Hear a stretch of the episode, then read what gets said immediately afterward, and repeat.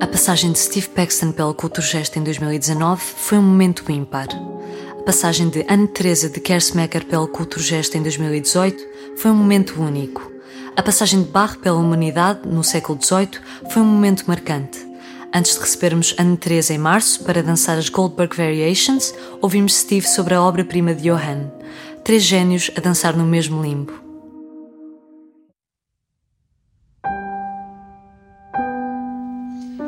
I wanted to listen to both versions and to study the differences, and so I began this project in 1986. And naturally, being a dancer, I listen with my whole body rather than just with my ears and let my foot tap out the music. Bach is reputed to have been a brilliant improviser, but he's left us only his musical writings. Even in these scores, however, there's room for interpretation, for adaptation, for change. In retiring to his studio, Glenn Gould removed us even further from um, the living source of music, the movement of the body and the mind.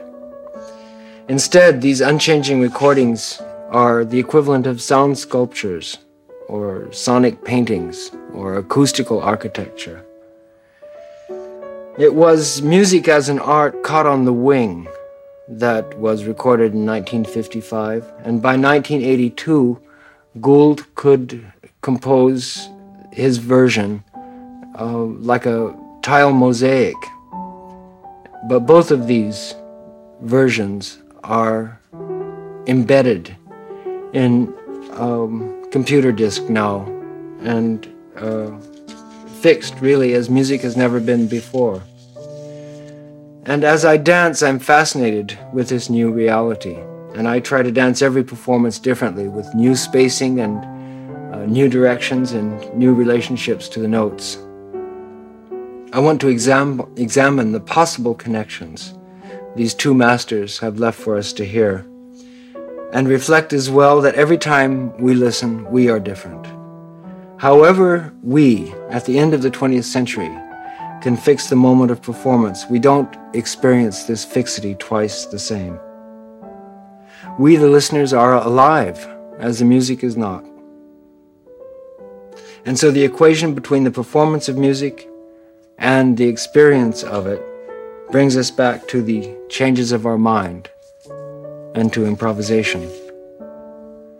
The more I listened, the more I heard and beyond the brilliance of composition and performance, the reassuring baritone of Glenn Gould can be heard.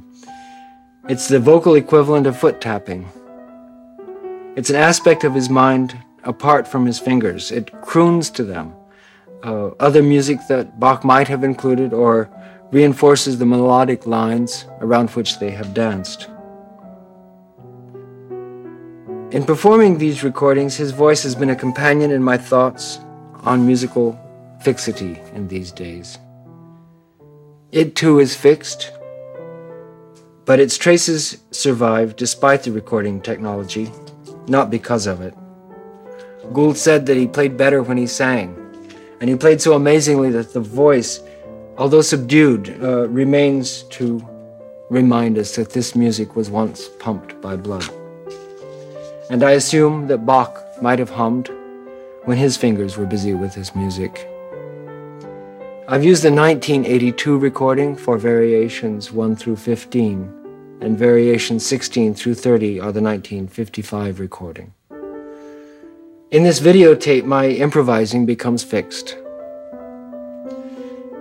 It is now composed like some of the musical forms from many improvisations recorded at Felix Meritis in Amsterdam, with a very helpful technical crew and director whom I would like to greet again and thank.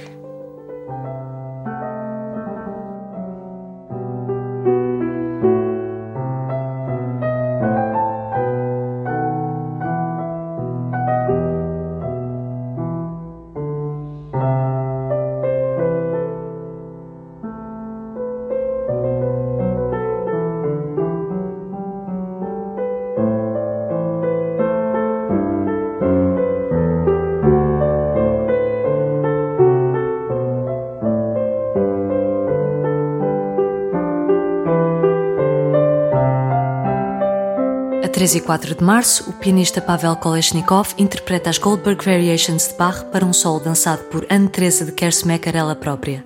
Seja o grande auditório suficientemente grande.